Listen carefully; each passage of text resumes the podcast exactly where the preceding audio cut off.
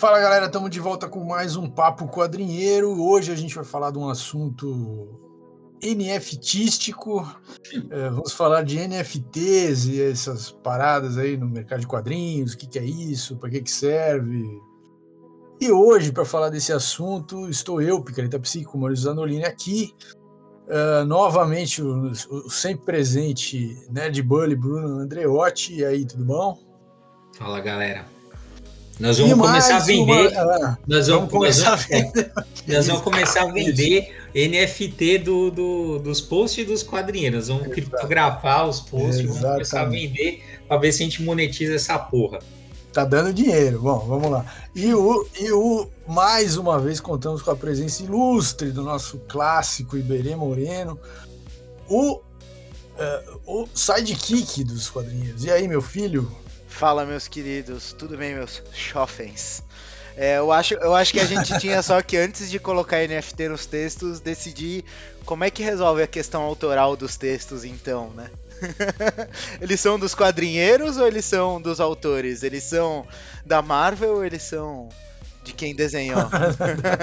é tudo, é tudo quadrinheiros. É tudo. É, vem não, hein? Não, se você comprar o NFT, você passa a ser quadrinheiro também. Não tem problema nenhum.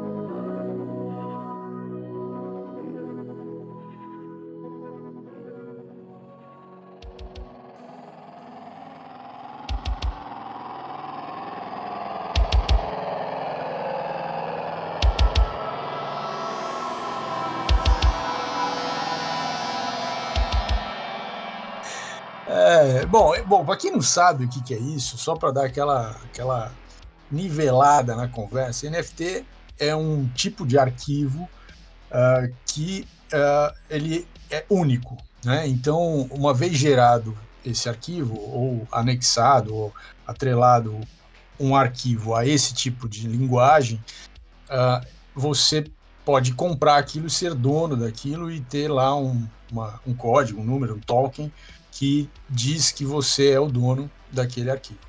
Uh, isso no mundo da arte gerou um boom, né? Porque começou-se a vender coisas em NFT, desde meme até, até de, de fato trabalhos de artistas e tal. E rapidamente chegou num nível de, de, de valor, essas coisas absurdo. Já teve uma, já teve uma baixa, assim, teve uma bolha inicial, já teve uma queda é, mas ainda é uma coisa que está tá sendo explorada. É, o, o pessoal do, do ultracapitalista já, é, já abraçou isso de forma total, né? Então, é, todo mundo que vende coisas assim, que tem essa, que, esse quê de colecionismo, já está fazendo isso em NFT, tipo é, trading cards da, da, da NBA, do, do beisebol nos Estados Unidos, isso então é uma loucura, né? E uh, como tem essa base de fãs que curte essa coisa de coleção e tal, uh, isso uh, prosperou rapidamente. Nos quadrinhos não é diferente, porque vocês sabem que tem todo um mercado né, de, de compra de artes originais, de artistas e tal. E isso também, o NFT também né, passou a ser aí uma, uma ferramenta para os artistas ganharem um extra. Deu uma briga tremenda com a Marvel, com a DC. O Mike Deodato, que é grande desenhista brasileiro aí que né, fez carreira nas, nas duas grandes editoras lá, ele tretou com os caras, isso ficou público e tal, ele escreveu uma carta pública, é, então deu muita polêmica. Uh, mais recentemente a gente teve uns casos aí muito loucos, aí, um, um grupo de artistas na Europa que foram no leilão, compraram um, um quadro original do Picasso, é, botaram fogo no quadro, filmaram essa, essa ação e venderam depois o NFT do quadro e também o NFT do vídeo deles botando fogo no quadro, né? Então, assim, é, é uma, uma loucura, né? Uma loucura. Uh, e aí a gente queria falar um pouco sobre isso, porque tem várias camadas interessantes que podem ser exploradas. Cara, eu acho que dá, dá para começar até pegando esse caso do, da galera que tacou fogo, né?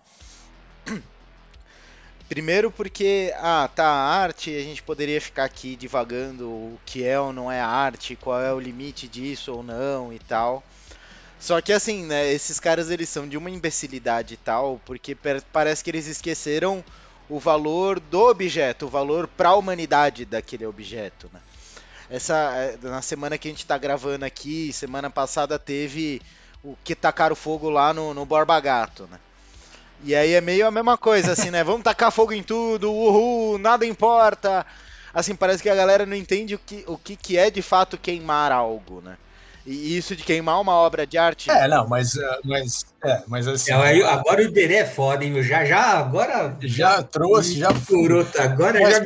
Veja, são motivações completas. Eu sei, eu sei, eu sei. Podia, mas a gente podia voltar. Eu, eu gosto da, da ideia do Borba é. Gato nessa discussão, mas a gente podia voltar com ela é, no final. Mas só, só vou lembrar que se a galera quisesse mesmo ter destruído aquela porra, tinha que ser amarretada. Que Exato, tem trilha de é, trem mas, depois, daquele Mas depois aí.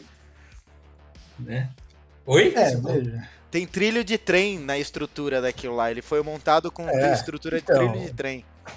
É, então, ou seja, não, não era para botar abaixo, primeira coisa, né? é, acho sim. que era só, acho que era só para tirar, é, aí nesse ponto de vista acho que era só para tirar uma foto bonita do bagulho queimando e depois fazer um NFT e vender a foto. Mas não fizeram nem isso, esse, esse era o meu ponto. Pô, se tivessem feito o NFT do vídeo do bicho queimando, aí sim, mas mas tudo bem, é. vamos lá. Mas vamos falar do NFT no mundo dos quadrinhos, porque deu muita polêmica.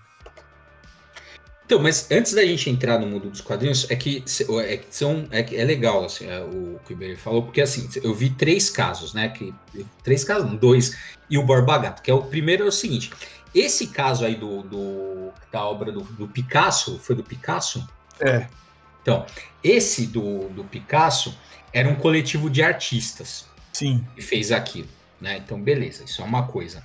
Teve um outro caso, meses atrás, em março, que foi do Banksy, que fizeram, é. só que era um, só que era um grupo de investidores, entendeu? Não era, não era, os caras fizeram a mesma coisa, ali pegaram a obra do Banksy, tacaram fogo ali, foda-se agora, tiraram a foto, né? Sim. Tacaram fogo na original, na, na coisa concreta, falaram, agora só vira, agora isso aqui só existe em, em, em imagem, em NFT, é. NFT. Então, é, é, isso é um, é um, são coisas interessantes, porque tudo bem, uma coisa é um coletivo de artistas ali, né? Pode ser aquela coisa, sei lá, né? questionando ah, o que, que é arte, não sei o que, fazendo é, performance e tal. É foda, né? Fazer performance com uma coisa de valor, né? É, eu, eu também acho questionável, né? Com, do, fazer isso com uma coisa de valor é, para a humanidade, né? Tem um valor histórico, artístico, etc. Mas beleza, isso é uma coisa. Outra coisa é os caras, investidor falando assim: não, vamos tacar fogo nessa porra. É igual quando os caras queimavam a saca de café, falar, queima aí para aumentar o valor de, de mercado né? Sim. Como se faz Sim. com qualquer produto. Assim, é legal ter uma, um, uma superprodução? É. Não é. Assim, é. é uma das coisas simples, né? Você acha que, ah, assim, ah, dá para produzir para todo mundo? Não dá, não, assim, não é nem interessante produzir para todo mundo, né?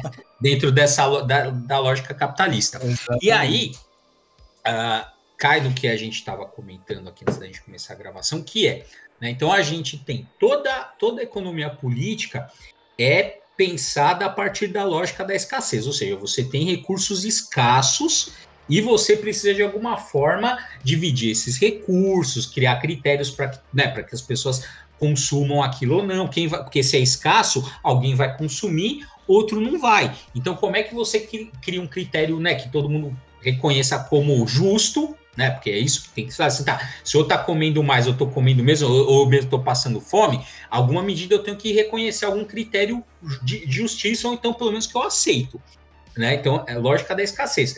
Agora, cara, da, da internet, quando você começa a baixar arquivo, né, e fazer cópia, etc., que as cópias são idênticas, não é mais a lógica da escassez, é a lógica da abundância, né? Ou seja, a, vai, vamos pegar lá o Mike Deodato, ele fez uma arte X ali, postou no Instagram dele. Pô, todo mundo vê aquilo. Legal. Uhum. É, eu, eu vejo que eu curto tal. Vai ter uma galera que, ele, que vai se interessar porque ele quer. Sabe, o cara fez original, que hoje em dia os caras às vezes já faz na prancha digital, né? Então nem o físico tem é. né, para vender. Mas beleza, vamos lá. Mike Deodato fez ali o original físico em algum momento. Aí beleza, vai ter o cara que é fã, que ele quer aquele original físico e vai pagar. Ok.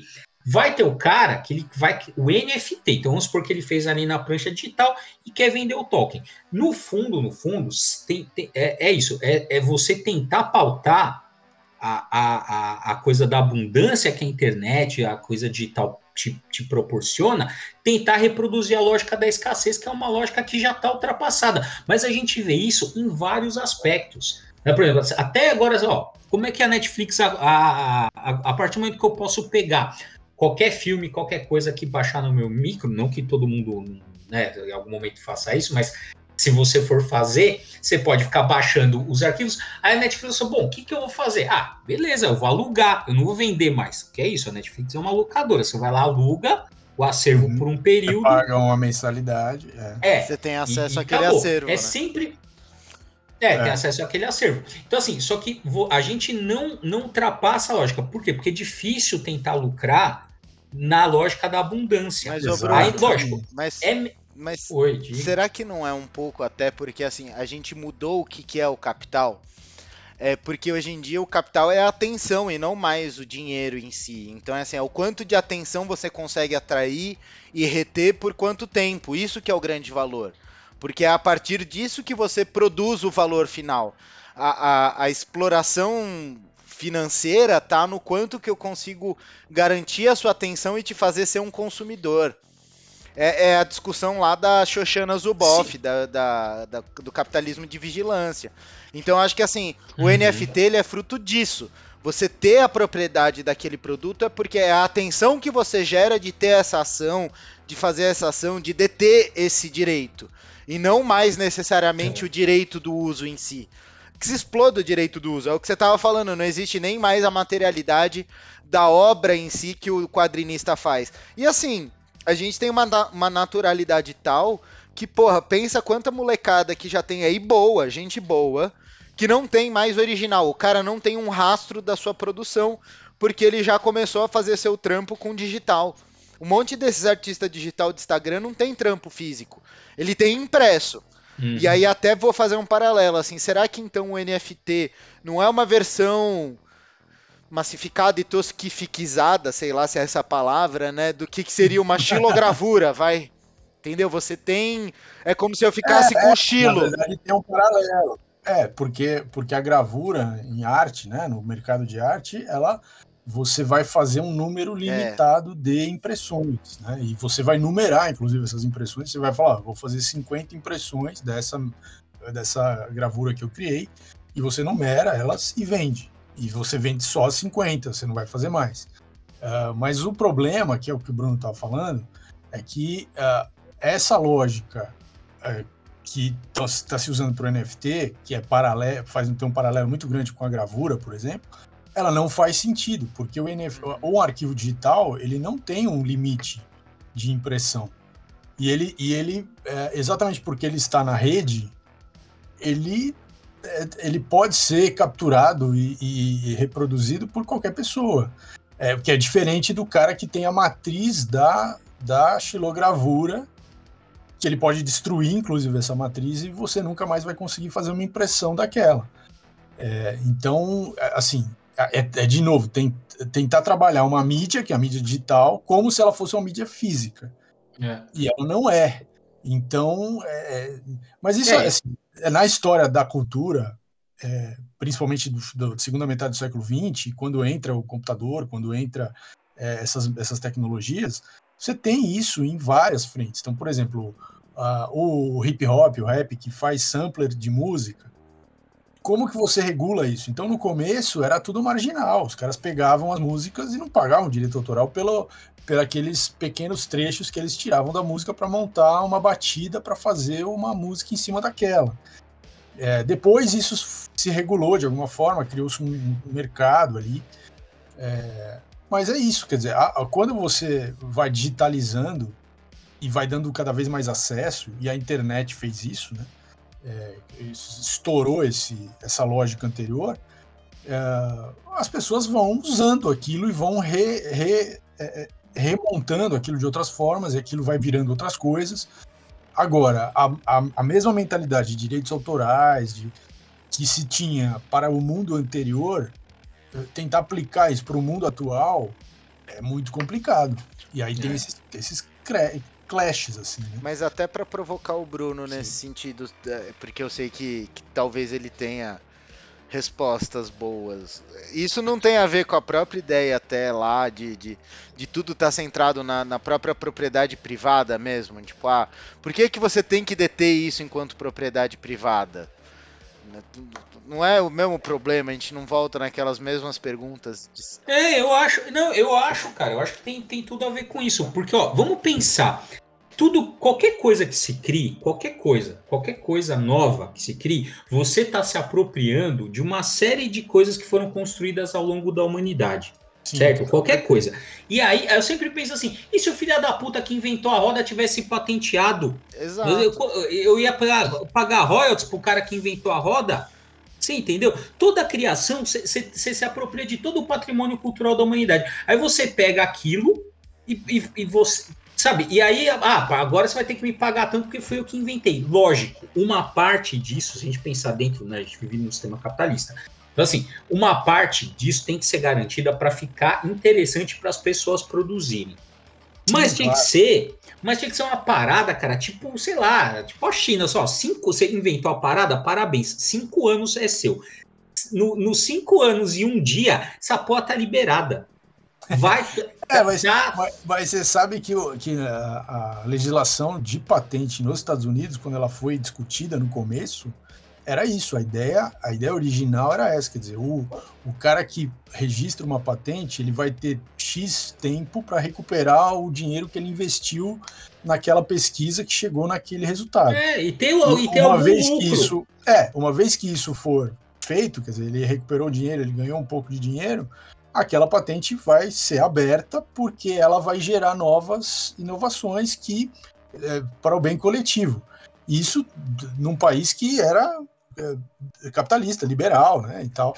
É, mas, logicamente, que quando a, as pessoas foram acumulando capital e, e os, os, grandes empresários começaram a forçar para que essa legislação de patentes fosse modificada para que eles pudessem ficar por mais tempo com a patente uh, e ganhando mais dinheiro por mais tempo. Então, isso, isso ao longo dos anos, ao longo do século XIX, XX, isso foi uh, se esticando até um, um ponto que é, que é, o que a gente está hoje. Ou o país que mais uh, briga por legislação de patente no mundo é os Estados Unidos.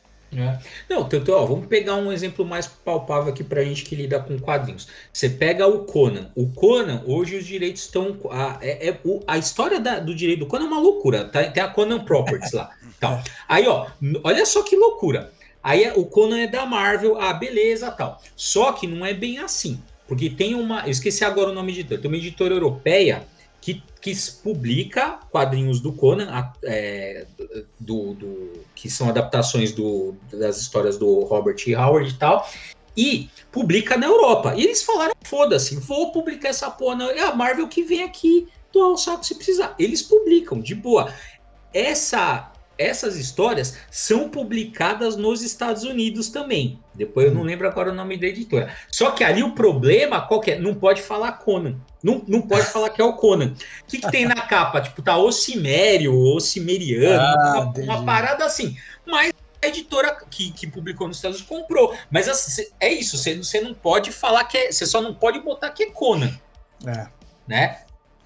Para você ver e sendo que as obras também já estão já estão em, em, domínio público, né? Você tem. Só que aí tem, tem aquelas coisas, ah, tá, mas tá com a Conan Properties, como é que funciona? É sempre um bem bolado para quê? Para você ficar segurando para aquilo criar um mercado, para gerar. É isso. Porque, porra, o Conan já devia estar tá liberado faz tempo. Exato, exato. Né? Pra todo... Superman também. Né? Sim, aí, se você, aí se você falasse assim, ah, mas a. Se você falar, pô, a, a, os criadores, pô, os criadores são os que mais se fodem. O Sid e o Schuster se fuderam, porra, a vida inteira. O, o, a história lá do Bob Kane com o Bill Finger é outra de só de filha da putagem. Então, assim, não é. o, os criadores mesmo, eles só se fodem. Então, Mas, assim, cara, se for um jeito é... dos criadores ganharem, pelo menos, o que é justo tal, beleza. Sim. Agora não. Se trata sempre disso. O cara cria um negócio foda, a empresa vai lá, se apropria daquilo, fica ganhando. Pô, imagina o quanto que a DC É, e foi sofrido para os caras ganharem o direito, o CJ e o Schuster lá, uhum. a ganharem. E, e, a, e a DC também fez várias tramoinhas ali. Eles estavam querendo, né? Na época, eu lembro que tinha a história do Superboy, que não, é, e eles estavam querendo diferenciar várias coisas assim. Beleza, vocês querem se desse merda, vocês vão ficar com o Superman. Mas várias paradas em volta do Superman não é de vocês. Então já tinha todo um esqueminha ali, né? Marcado ali pela DC para segurar. Ainda bem que os, lá, as famílias ganharam tal, assim como o Bill Finger também teve recentemente aí o direito de ser creditado, agora é Batman criado por Bob Kane com Bill Finger, conseguiu ali o que é devido. Mas no fundo, no fundo é sempre isso, cara. E, e outra também, pro Bob Kane e pro Bill Finger, o, o ter criado o, o o Batman, porra, tinha a Zorro, tinha a Drácula, tinha, uma, tinha o, o morcego, eu acho que era Black Bat ou o morcego, sei lá, tinha um outro personagem público também, é um caldeirão. Os caras pagaram, pagaram rodas? Não pagaram. Mesma coisa o Superman, pô, o Superman era o homem, é o homem de aço, o Doc Savage era o homem de bronze. O Doc Savage também tinha uma fortaleza da solidão, assim como o Superman. Os caras pagaram antes? Não pagaram, cacete. Então, qualquer coisa que você cria, você se apropria de um monte de coisa que veio antes. E aí você fala, porra, essa aqui é meu. Lógico, você tem seu mérito, você tem que ter um tempo ali para você lucrar. E beleza, é, é o justo, mas aquilo ficar para sempre com você, porra, não. É, e no fim, quer dizer, e aí você tá deixando claro que não fica com os caras que criaram, fica com a empresa, que é a mega Que é pior ainda. É, se ficasse com o cara, menos é. mal. Não, menos se ficasse é, nesse com caso cara... aí que a gente tava falando se ficasse com o cara ainda, pelo menos você poderia falar, sei lá, o cara é o trampo da vida dele, o cara fez uma obra-prima ali, ele vai explorar porque ele tem os filhos, ele tem o assim, indo indo muito muito baixaria assim, o cara tem o direito de poder usufruir do que ele criou. Até, até quanto artista que morre pobre ferrado, mesmo tendo feito grandes obras. Então, se ainda fosse para essa galera, firmeza, ok, uma reparação até histórica, mas nem isso, né?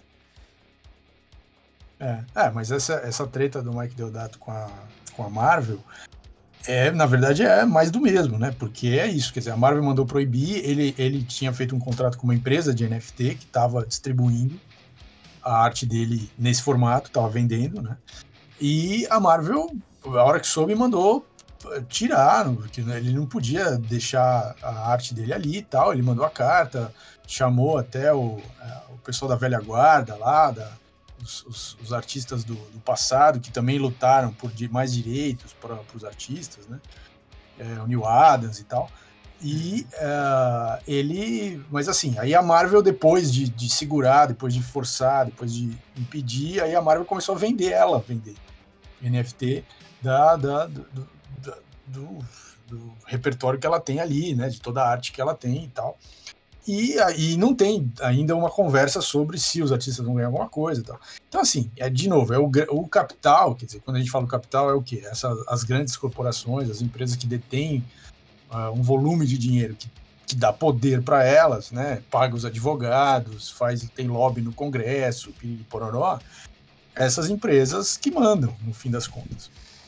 E aqui a gente fica brigando, gritando, fazendo barulho, botando fogo em estátua para ver se para ver se uh, consegue alguma coisa, entendeu, Iberê?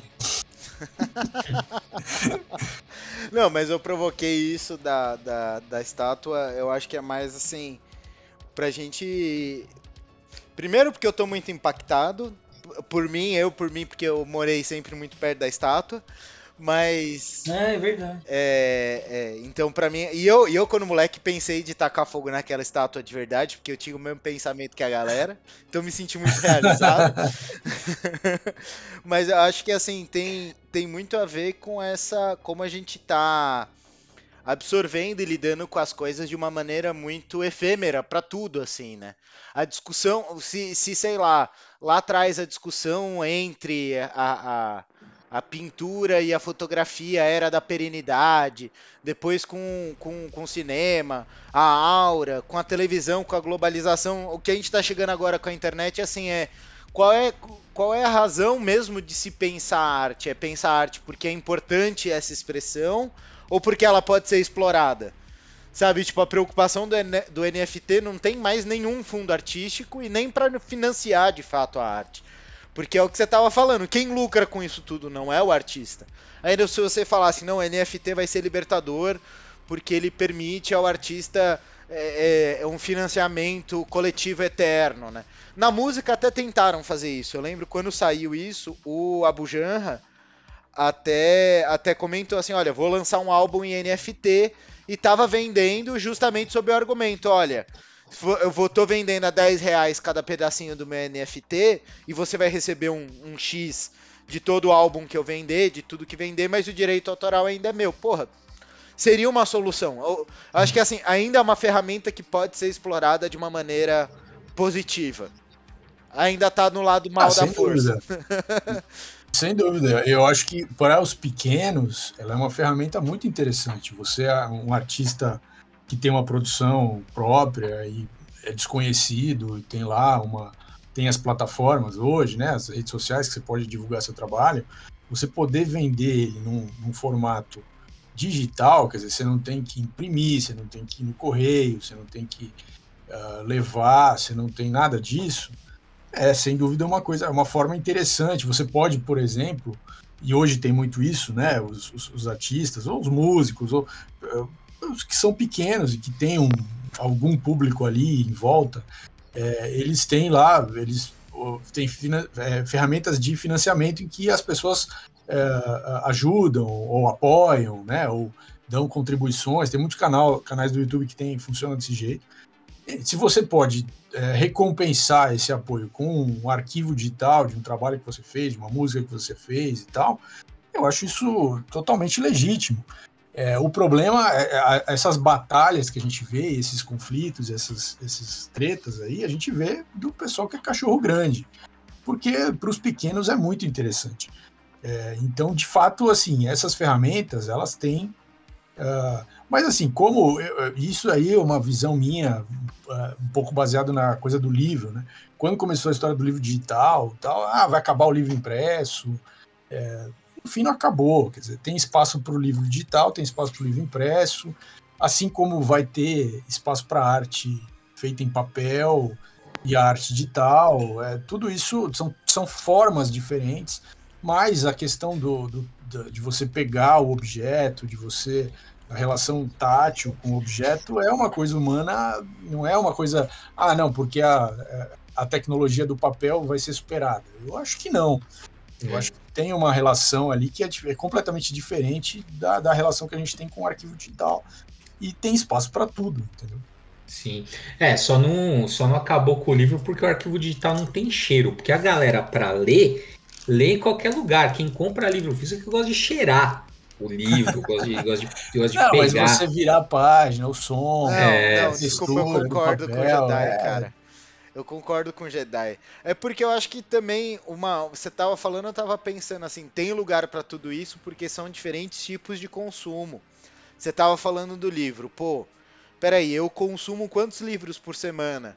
É, é, quanto de informação que a gente consome por semana? Dependendo da profissão, cara, é, é, um, é um volume muito grande. Então, sempre vai ter um, uma, um, um, canal de consumo de toda a versão, de todo tipo de produção, de material e tal. Então acho que depende mais.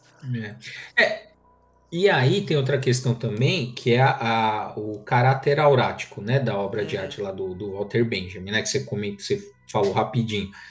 Que é, é isso, cara, assim, te, você tem a vai, vamos pensar assim, ó, a Mona Lisa, né? Porque não, não conhece a ideia. Então, assim, ó, Mona Lisa, vamos pensar a Mona Lisa antes, da, antes de nada, antes de ter fotografia, arquivo digital, nada. Cara, para você ver a Mona Lisa, uhum. era só fisicamente, você tinha que ir lá e ver. Tinha uma aura aquilo. Qualquer obra de arte era isso. Você tinha que ir lá e ver com seus próprios olhos, tal, fisicamente, tá ali naquele mesmo local. Hoje em dia, então, você, quantas imagens tem da Mona Lisa? Qualquer coisa. Então, com a reprodutibilidade técnica, né? Que o nome do texto é esse, né? A, como é que é? A obra de arte a obra na de arte na era da isso.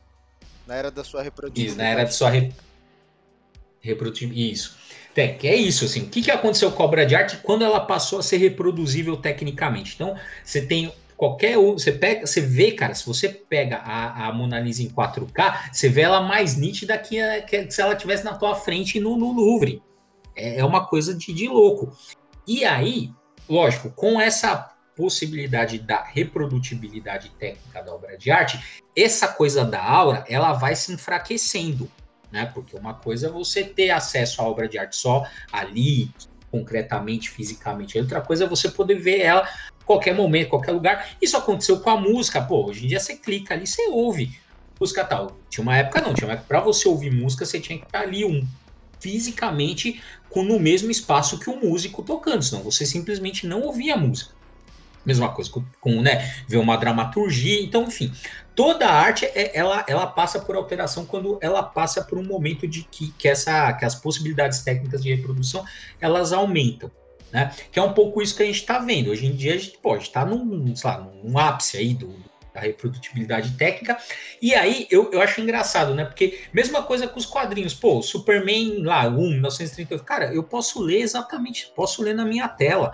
Posso ler, fazer um facsímile, mas não, né? O, o quando, chega, quando aparece um original ali, pô, a, alcança valores estratosféricos, porque a, a, gente ainda resiste, né? A, a obra de arte tem alguma coisa de sagrado ali que, que a gente não sei, que a gente percebe. Óbvio que eu não tô falando, é óbvio que é diferente de eu ler o Superman o, de, sei lá, o Action Comics 1 na tela do meu micro e encostar fisicamente ali, ter meus dedos tocando uma original que foi né, impressa ali em 1938.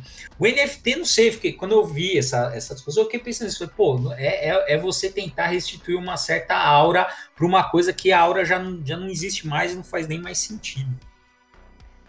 Mas não é talvez é, essa busca até porque de alguma forma criou-se um mercado pela busca da aura, sabe? Então, assim, a gente quer compensar. Esse, esse NFT é exatamente isso. A gente extrapolou tanto para um lado, a gente foi tão para uma reprodutibilidade tão alta que agora o que determina é um código, porque no fundo o NFT é isso, ele é um código dentro daquele arquivo que garante que a propriedade daquele arquivo é da pessoa tal ele não tem, ele não tem, ele não tem valor nenhum fora do valor digital, né? no, além do valor virtual, ele não tem nada. É, então, é só pra você falar, é meu. Né? É. Mas é, mas é que tal? Tá, o que, é, mas, o que é... vale hoje em dia? Como, como a sociedade se organiza hoje em dia? Eu penso por isso, assim, ah, será que a gente não está centrado nisso? por outros caminhos muito, muito, muito distantes, mas que eu acho que vale, assim. Eu tava, tava pensando esses dias o BBB, que agora é tudo, né? É influenciador e tal. Eu tava vendo uns vídeos sobre influenciador. Eu fiquei pensando, cara, o que, que é o influenciador? Porque se você falar, fulano era um humorista, fulano é um cantor. Não, não, não, fulano é um influenciador. O que você é de fato? Então, mas a influenciadora é uma pessoa que tem muitos seguidores. O, que, o porquê que ela tem seguidores, se, é, se ela produz alguma coisa que presta, isso não está em jogo, não está na discussão. Se ela é. tem muitos seguidores, ela é uma influenciadora, porque de fato as coisas que ela faz é, são vistas por muitas pessoas e isso tem uma influência. Mas é, é isso. Uhum. Aliás, saiu aí uma, uma, uma história, né, que alguns influenciadores foram é, foi, ganharam dinheiro para fazer propaganda é, contra a vacina e tal, e aí tá, foi exposto, isso assim.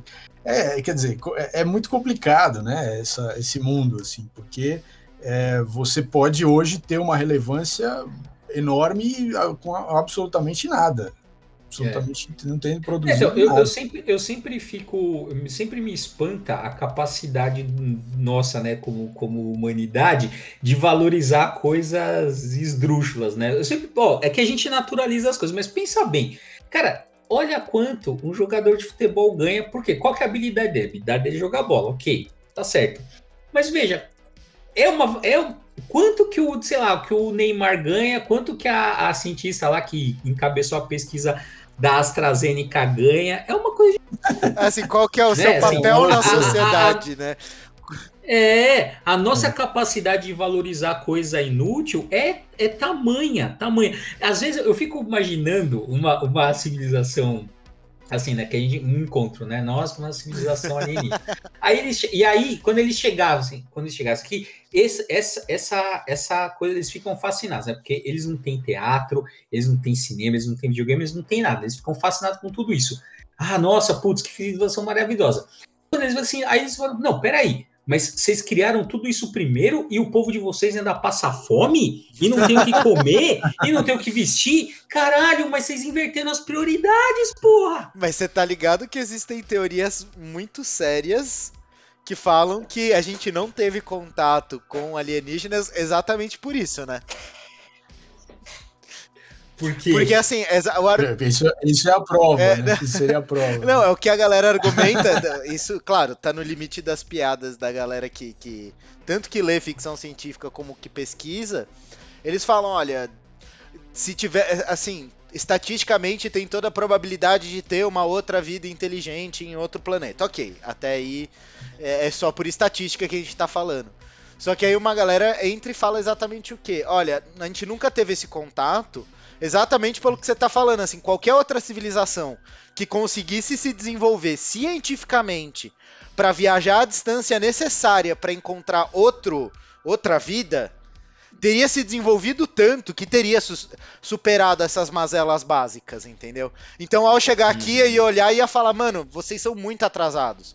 Porque assim, exige um conhecimento técnico científico muito alto para conseguir fazer isso. Muito alto. Ia ter que ser um acidente muito grande para falar que uma, uma, uma sociedade que chegasse a encontrar outra vida na galáxia não tivesse esse choque. Então é muito maluco por isso. É um argumento concreto para pensar assim: ah, então você quer acreditar em alienígena ou não? Pensa e se deprime mais com o fato de que assim, a humanidade é tão burra, tão imbecil, que nem seria atrativo para outra inteligência na galáxia explorar a gente. Então, quer dizer, eram os deuses astronautas? Não, porque o NFT está aí, entendeu?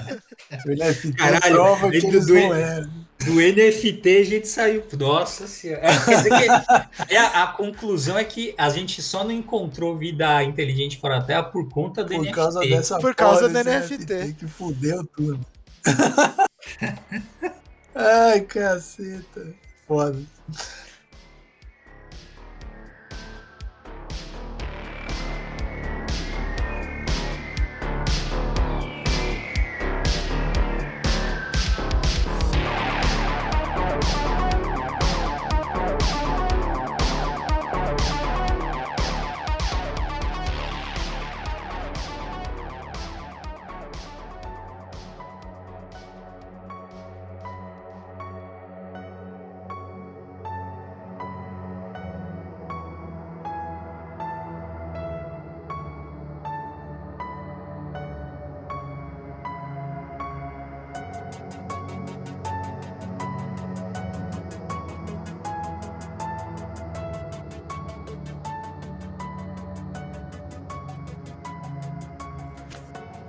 E aí, encerramos? É, acho que vamos, né? Depois, depois dessa revelação, né? É, é. Bom, galera, então, para vocês que estavam acompanhando as, as, as, notícias lá dos Estados Unidos a respeito dos extraterrestres, pode ah, tirar o cavalinho da chuva, porque o NFT tá, deixou claro que aquilo tudo é uma grande fantasia e que não, não vai rolar, entendeu? Então, vamos aqui é, curtir as nossas mazelas assim, comprando e trocando nossos NFTs como se fosse Taso, né? e voltamos na semana que vem com mais Papo Quadrinheiro.